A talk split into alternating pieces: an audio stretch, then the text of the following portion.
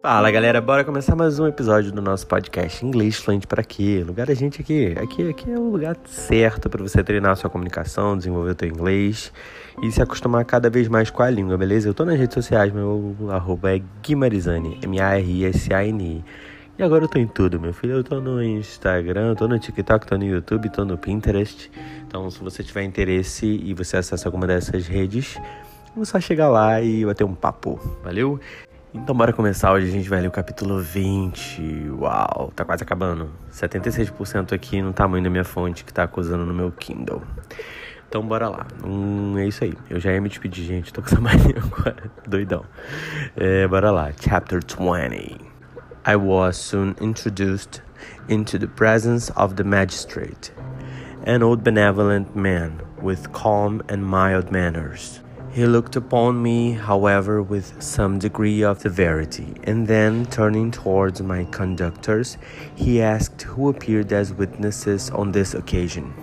About half a dozen men came forward, and one being selected by the magistrate, he deposed that he had been out fishing the night before with his son and brother in law, Daniel Nugent.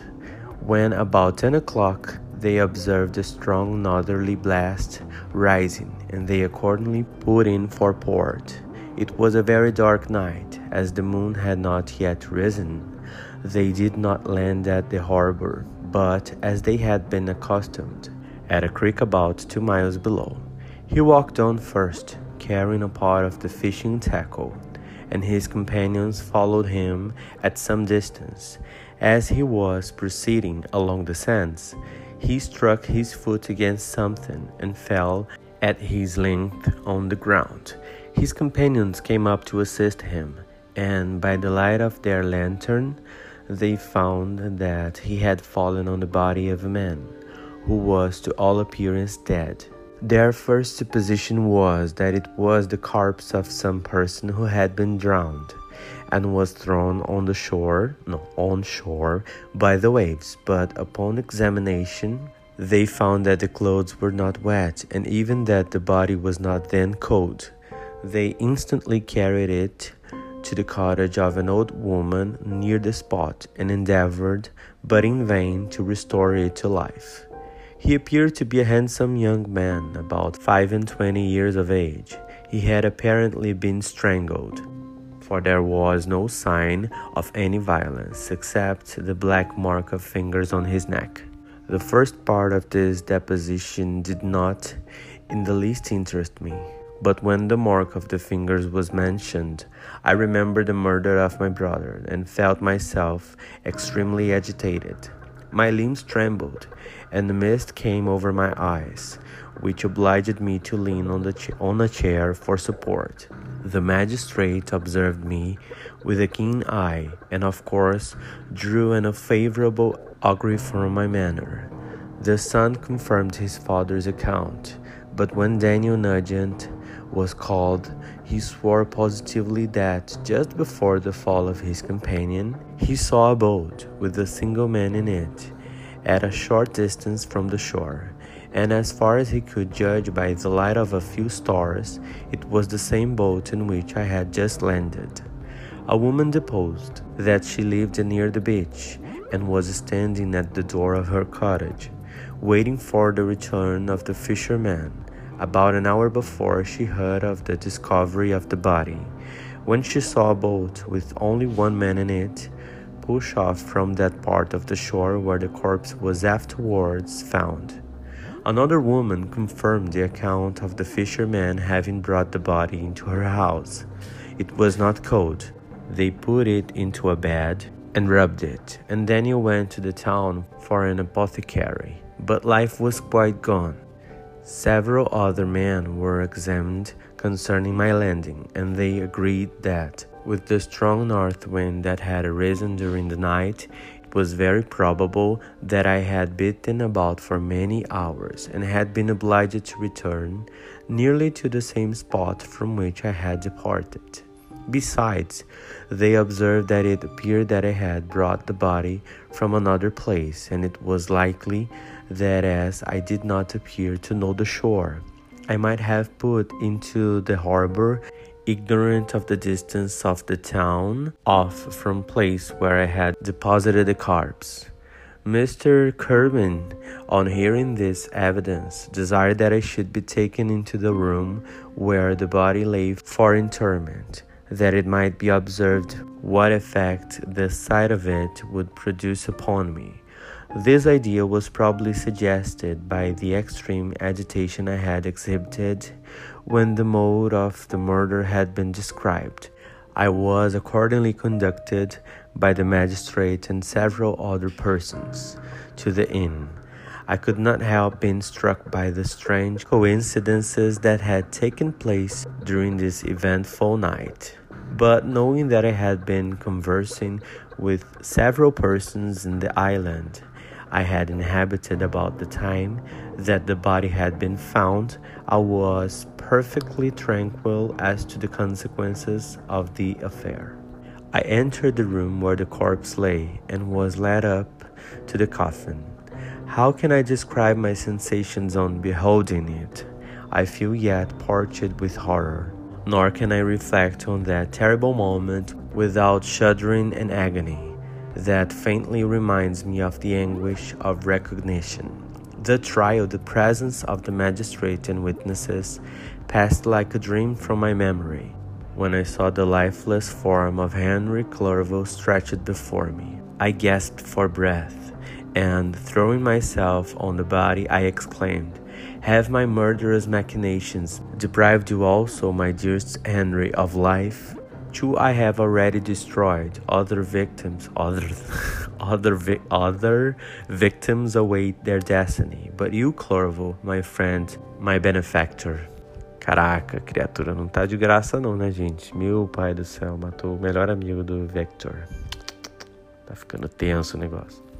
The human frame could no longer support the agonizing suffering that I had, that I endured. Eu tô criando um monte de palavras hoje. Ô, oh, Jesus and, uh, and I was carried out of the room in strong convulsions. A fever succeeded to this. I lay for two months on the point of death.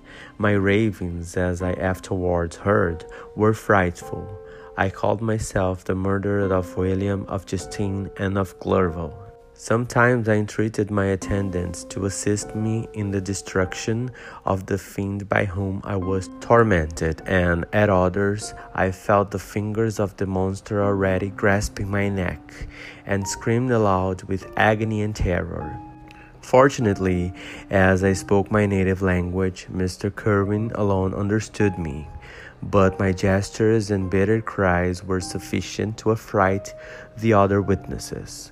Why did I not die? More miserable than man ever was before, why did I not sink into forgetfulness and rest? Death snatches away many blooming children, the only hopes of their doting parents. How many brides and youthful lovers have been one day in the bloom of health and hope, and the next a prey for worms and the decay of the tomb?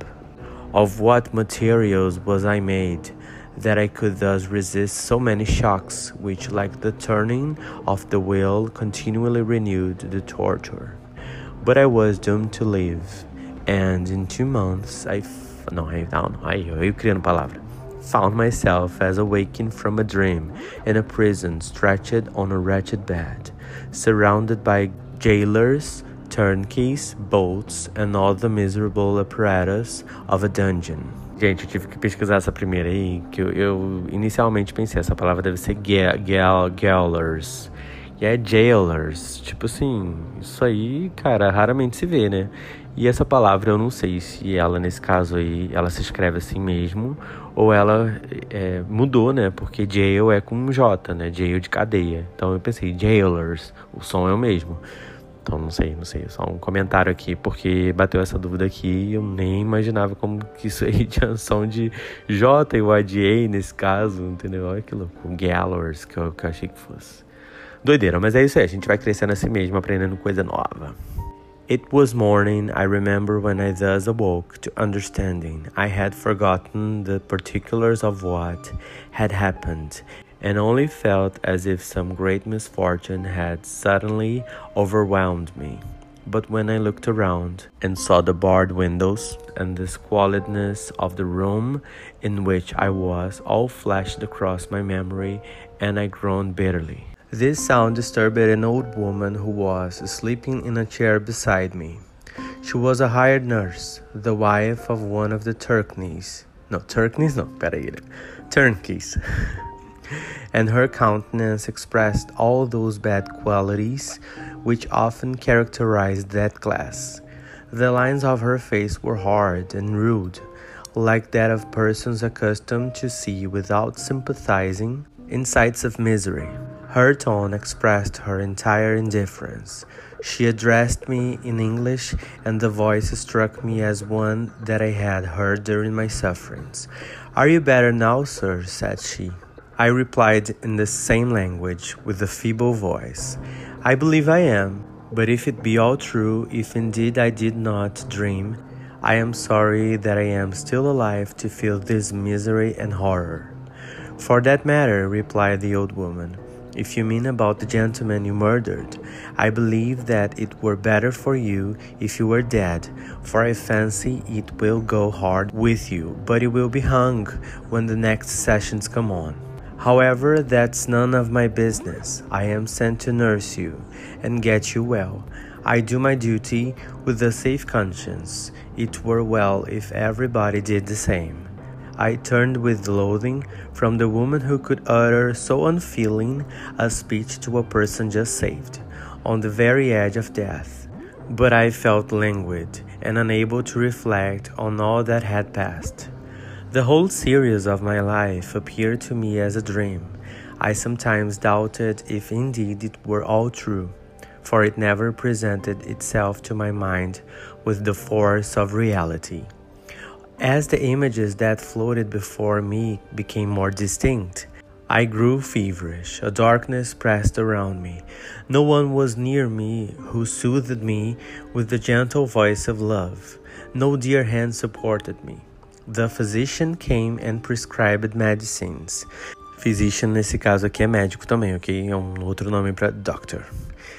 The physician came and prescribed medicines, and the old woman prepared them for me. But utter carelessness was visible in the first, and the expression of brutality was strongly marked in the visage of the second. Who could be interested in the fate of a murderer? but the hangman who would gain his fee? These were my first reflections, but I soon learned that Mr. Kirwin had shown me extreme kindness. He had caused the best room in the prison to be prepared for me. Wretched indeed was the best. And it was he who had provided a physician and a nurse. It is true, he seldom came to see me for although he ardently desired to relieve the sufferings of every of every no, of every human creature, he did not wish to be present at the agonies and miserable ravings of a murderer. He came therefore sometimes to see that I was not neglected, but his visits were short and at long intervals. One day, when I was gradually recovering, I was seated in a chair, my eyes half open and my cheeks livid like those in death. I was overcome by gloom and misery, and often reflected I had better seek death than remain miserably pent up, only to be let loose in a world replete with wretchedness. At one time, I considered whether I should not declare myself guilty and suffer the penalty of the law, less innocent than poor Justine had been.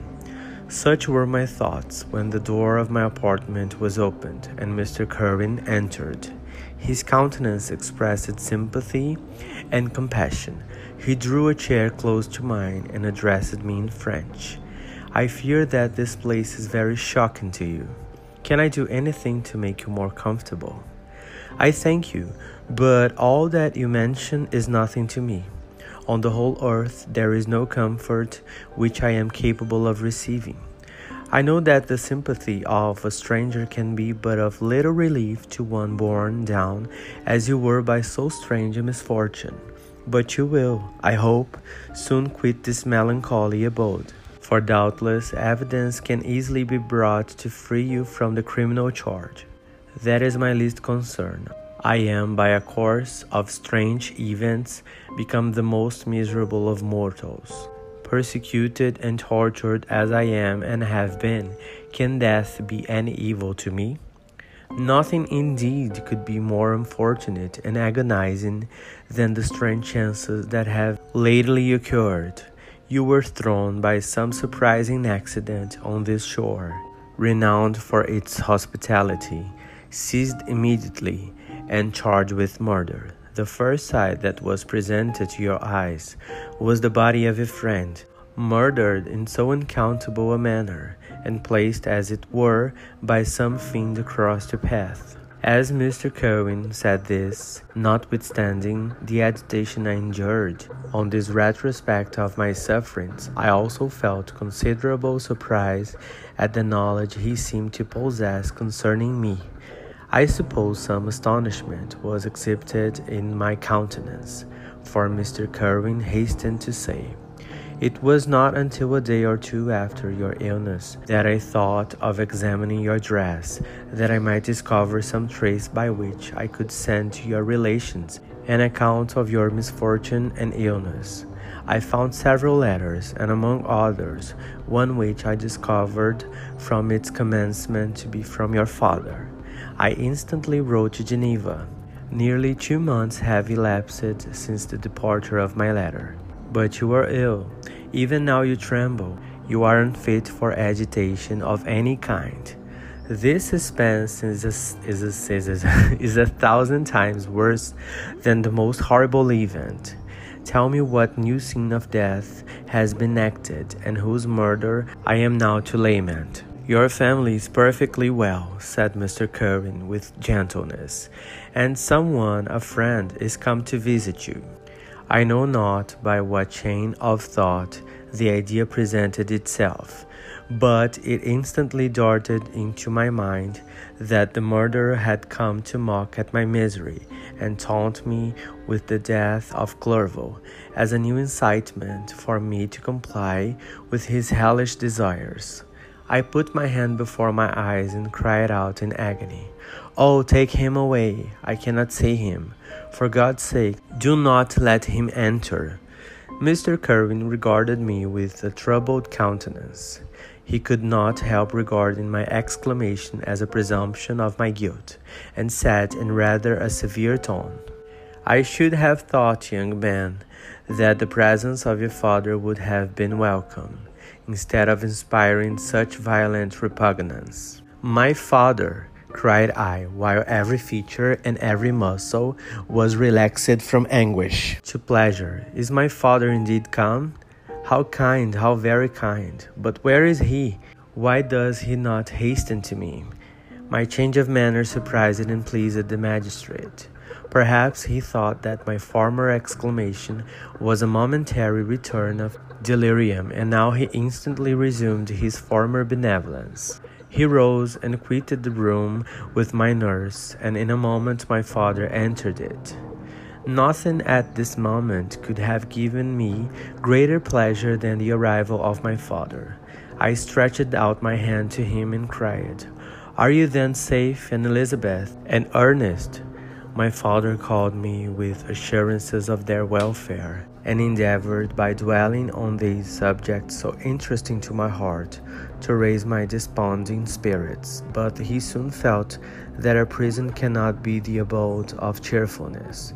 What a place is this that you inhabit, my son, said he, looking mournfully at the barred windows and wretched appearance of the room.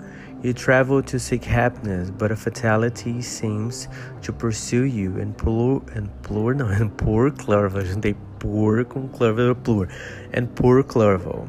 The name of my unfortunate and murdered friend was an agitation too great to be endured in my weak state. I shed tears. Alas, yes, my father, replied I, some destiny of the most horrible kind hangs over me, and I must live to fulfill it or surely I should have died on the coffin of Henry. We were not allowed to converse for any length of time, for the precarious state of my health rendered every precaution necessary that could ensure tranquillity. Mr. Kirwin came in and insisted that my strength should not be exhausted by too much exertion, but the appearance of my father was to me like that of my good angel, and I gradually recovered my health. As my sickness quitted me, I was absorbed by a gloomy and black melancholy that nothing could dissipate. The image of Clerval was forever before me, ghastly and murdered. More than once, the agitation into which these reflections threw me made my friends dread a dangerous relapse. Alas, why did they preserve so miserable and detested a life? It was surely that I might fulfill my destiny, which is now drawing to a close. Soon, oh, very soon, will death extinguish these throbbings and relieve me from the mighty weight of anguish that bears me to the dust, and in executing the award of justice, I shall also sink to rest. Then the appearance of death was distant, although the wish was ever present to my thoughts, and I often sat for hours motionless and speechless, wishing for some mighty revolution that might bury me and my destroyer in its ruins. The season of the assizes approached. I had already been three months in prison, and although I was still weak and in continual danger of a relapse, I was obliged to travel nearly a hundred miles to the county town. County, confundi com country, mas é county, condado, né? County town, where the court was held. Mr. Kirwin charged himself with every care of collecting witnesses and arranging my defense. I was spared the disgrace of appearing publicly as a criminal, as the case was not brought before the court that decides on life and death. The grand jury rejected the bill on its being proved that I was on the Orkney Islands at the hour the body of my friend was found, and a fortnight after my removal, I was liberated from prison. My father was enraptured on finding me freed from the vexations of a criminal charge, that I was again allowed to breathe the fresh atmosphere and allowed to return to my native country. I did not participate in these feelings, for to me the walls of a dungeon or a place were alike hateful. The cup of life was poisoned forever, and although the sun shone upon me as upon the happy and gay of heart, I saw around me nothing but a dense and frightful darkness, penetrated by no light but the glimmer of two eyes that glared upon me. Sometimes they were the expressive eyes of Henry, languishing in death, the dark orbs nearly covered by the lids, and the long black lashes that fringed them. Sometimes it was the watery clouded eyes of the monster, as I first saw them in my chamber at Ingolstadt Isso aí não rola ainda, gente. Acho que é isso. My father tried to awaken in me the feeling of affection, the feelings. He talked of Geneva, which I should soon visit, of Elizabeth, of Ernest. But these words only drew deep groans from me. Sometimes, indeed, I felt a wish for happiness, and thought with melancholy delight of my beloved cousin, or longed with a devouring melody, acho que é melody, do. Ah, é francês, do pós, sei lá. Du pays, é assim que tava no, no Google Translator aqui. To see once more the blue lake in rapid Rhone that had been so dear to me in early childhood. But my general state of feeling was a torpor, in which a prison was as welcome a resident as the divinest scene in nature and these fits were seldom interrupted, but by paroxysms of anguish and despair. At these moments, I often endeavored to put an end to the existence I loathed, and it required unceasing attendance and vigilance to restrain me from committing some dreadful act of violence. I remember as I quitted the prison, I heard one of the men say, he may be innocent of the murder, but he has certainly a bad conscience. These words struck me. A bad conscience? Yes, surely I had one. William, Justin, and Clerval had died through my infernal machinations, and whose death, cried I, is to finish the tragedy. Oh, my father, do not remain in this wretched country. Take me where I may forget myself, my existence, and all the world. My father easily acceded to my desire. After having taken leave of Mr. Kirwin, we hastened to Dublin. I felt as if I was relieved from a heavy weight when the packet sailed with a fair wind from Ireland, and I had quitted forever the country which had been to me the scene of so much misery. It was midnight. My father slept into the cabin, and I lay on the deck, looking at the stars and listening to the dashing of the waves. I hailed the darkness that shut Ireland from my sight, and my pulse beat with a feverish joy when I reflected that I should soon see Geneva. The past appeared to me in the light of a frightful dream, yet the vessel in which I was, the wind that blew me from the detested shore of Ireland, and the sea which surrounded me told me too forcibly that I was deceived by no vision. Essa palavra bonita, né? Forcibly, olha aqui, forcibly. And that Clerval, my friend and dearest companion, had fallen a victim to me and the monster of my creation. I repassed in my memory my whole life, my quiet happiness while residing with my family in Geneva, the death of my mother, and my departure for Ingolstadt. I remembered shuddering at the mad enthusiasm that hurried me on to the creation of my hideous enemy, and I called to mind the night during which he first lived. I was unable to pursue the train of thought. A thousand feelings pressed upon me, and I wept bitterly. Ever since my recovery from the fever, I had been in the custom of taking every night a small quantity of laudanum, for it was by means of this drug only that I was enabled to gain the rest of necessary for the preservation of life. Oppressed by my recollection of my various misfortunes, I now took a double dose and soon slept profoundly. But sleep did not afford me respite from thought and misery. My dreams presented a thousand objects that scared me. Towards morning, I was possessed by a kind of nightmare. I felt the fiend's grasp in my neck and could not free myself from it. Groans and cries rung in my ears. My father, who was watching over me, perceiving my restlessness, awoke me and pointed to the port of Holyhead, which we were now entering. Nossa, gente, acabou mais um capítulo e está bem misterioso. Nossa, achei excelente. Embora um pouquinho longo, excelente, excelente de verdade. Espero que vocês tenham gostado. Não deixem de compartilhar com os amigos, porque eu não ganho com os plays aqui do Spotify ou do Google Podcasts, mas uma coisa que a gente pode ganhar é o boca a boca, né? Contando para os outros, é uma forma de gratidão. Então eu já quero agradecer para quem está ouvindo isso aqui e dizer que você é totalmente capaz de ser fluente em inglês ou em qualquer coisa que você se propor a fazer ou a aprender, etc. Valeu, então a gente se vê na próxima. E não deixe de me seguir nas redes, beleza? E é isso aí, um grande abraço e até a próxima. Continue lendo, se entregando, estudando, que você vai crescer e vai fluir muito. Valeu!